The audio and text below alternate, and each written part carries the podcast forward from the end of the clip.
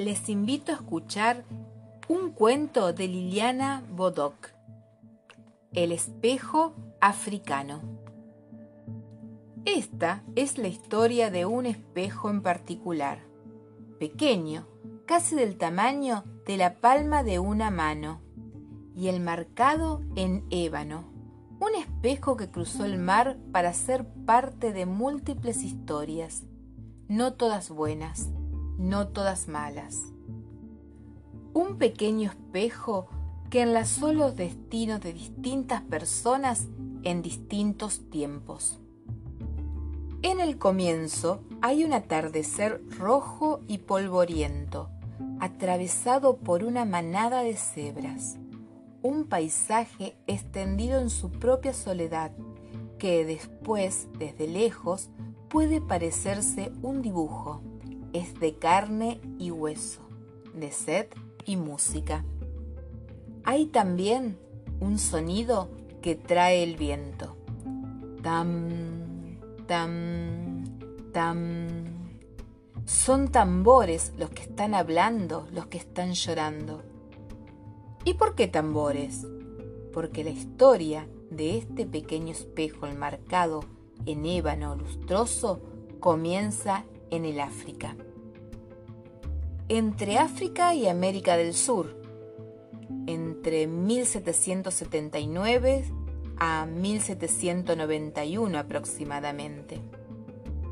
La costumbre de cargar cestos en la cabeza los mantenía erguido y con el pensamiento más cerca del cielo que de los pies. Era una aldea con pocos habitantes, donde cada uno hacía su parte del trabajo y tenía su lugar en las danzas. Aquellas personas conocían la diferencia entre un fuego sagrado y un fuego familiar donde asar alimentos. Separaban sin dificultad las plantas benéficas de las maliciosas, aceptaban las lluvias y las sequías, y cuando se tendían a descansar eran capaces de reconocer cientos de formas de nubes. Y Mahoma era un joven cazador tan diestro que la aldea entera lo consideraba un elegido de los antepasados. Atima era una hermosa muchacha, buena en el arte de tener plumas y coser pieles. Eran tiempos de cacería. El día había amanecido con olor a madera, y el más anciano de la aldea miraba a su alrededor con una sonrisa divertida como si supiese que algo agradable estaba a punto de suceder. Y Mahoma miró a la joven Atima por la mañana, la miró con fijeza y siguió andando. Y Mahoma miró a Atima por la tarde. Ella se cubrió las mejillas con las manos y puso su pie derecho sobre su pie izquierdo.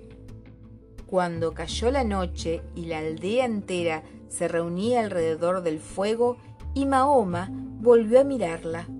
Todo estaba dicho.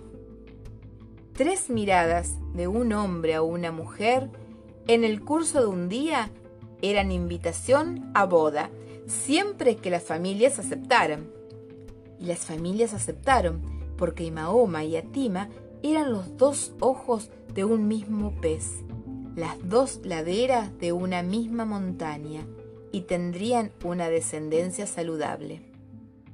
Los festejos se realizaron poco tiempo después. Hubo carne y frutas para toda la gente de la aldea y para algunos parientes que llegaron de muy lejos. A Tima le dio a su esposo un brazalete de piel como regalo y Mahoma le dio a su esposa un pequeño espejo enmarcado en ébano que él mismo había tallado con paciencia. Alzaron una choza en el sitio indicado por los mayores y la vida continuó su curso normal, al son de los tambores. Tam, tam, tam, tam, tam, tam.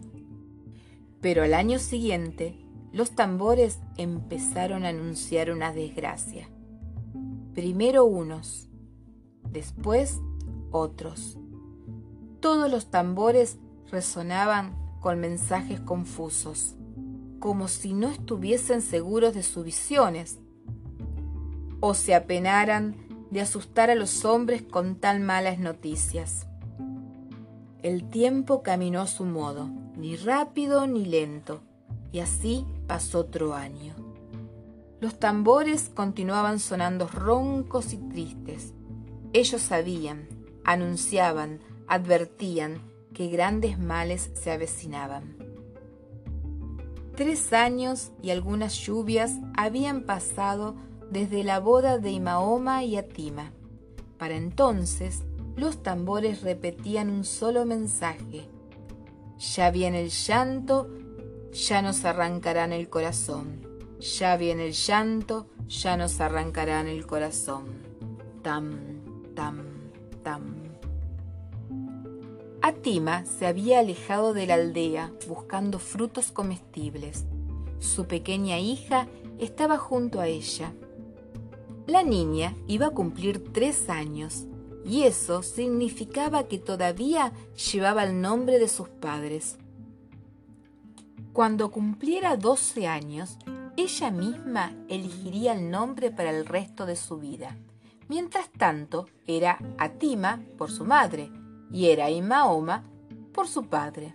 Es que la gente de aquellas aldeas le daban a los nombres su justo tiempo y su verdadera importancia. Atima la madre y Atima y Mahoma la niña juntaban frutos y cantaban. Pero no estaban solas tampoco estaban a salvo. Muy cerca de ellas, unos hombres, de piel descolorida, las miraban desde la espesura, con ojos brillantes como monedas de plata. Eran cazadores de hombres y preparaban las redes. Se humedecían los labios con la lengua, tensaban sus corazones.